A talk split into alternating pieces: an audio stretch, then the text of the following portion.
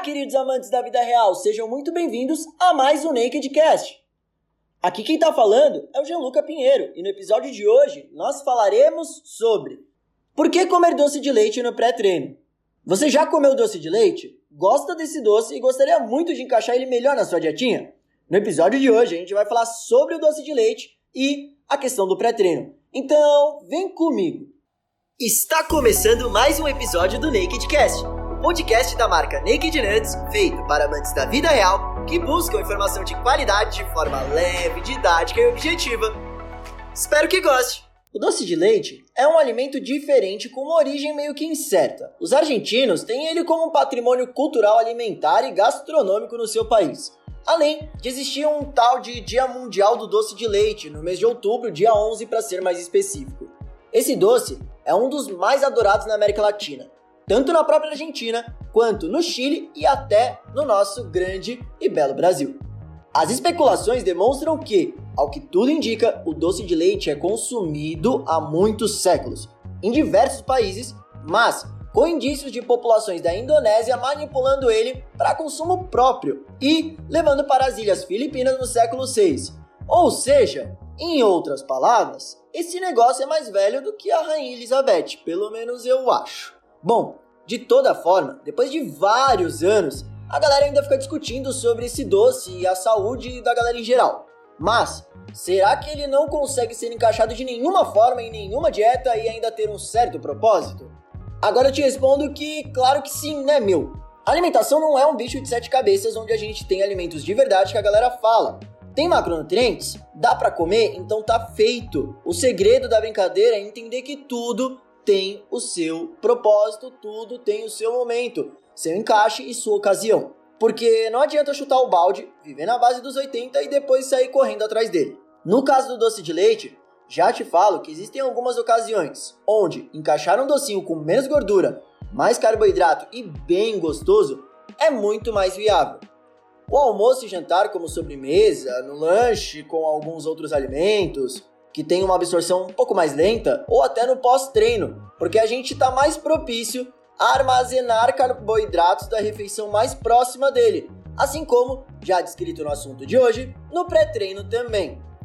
O pré-treino é muito mais do que só uma refeição antes de você ir treinar, mas isso eu já falei em outro podcast dessa mesma playlist, onde eu até brinco que o seu pós-treino pode fazer parte do seu pré-treino futuro. Então, se você ainda não ouviu, faz o favor, desce na playlist clica no episódio e tira mais 5 minutinhos do seu dia para você também entender um pouco melhor sobre o tal do pré-treino. De toda forma, encaixar o doce de leite antes do treino pode ser muito legal, mas com o contexto certo. Vamos supor que você possui uma sessão de treino de musculação. E meu, falta menos de uma hora para você começar a levantar um pezinho. E você queria muito que seu desempenho fosse melhor, que a sua fadiga fosse postergada, ou seja, ela demorasse mais para acontecer. Então, basicamente, seu treino renderia mais. E é aí que entra o bonitão do doce de leite, porque ele pode ajudar sendo uma fonte riquíssima de carboidratos, inclusive refinados, e que chegam ao sangue mais rapidamente. Agora, você deve estar se perguntando o porquê disso ser eficiente nessa ocasião.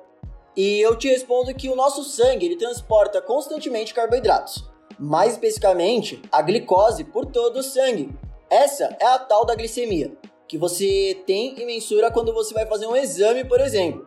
Durante a musculação, já é certo que a gente usa mais a reserva de carboidratos que está dentro do músculo do que esse carbo que está na corrente sanguínea o tempo todo. Mas, como esse armazenamento é determinante para nossa fadiga muscular, quanto mais a gente conseguir poupar ele, por mais tempo a gente prolonga nosso rendimento. Tô errado?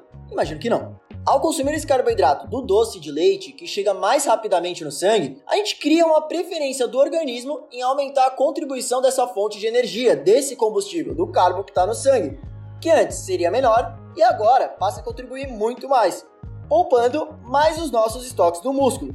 Eles ainda vão ser gastos? Vão, só que vai ser postergado esse gasto. Então, é provável que seu rendimento aumente.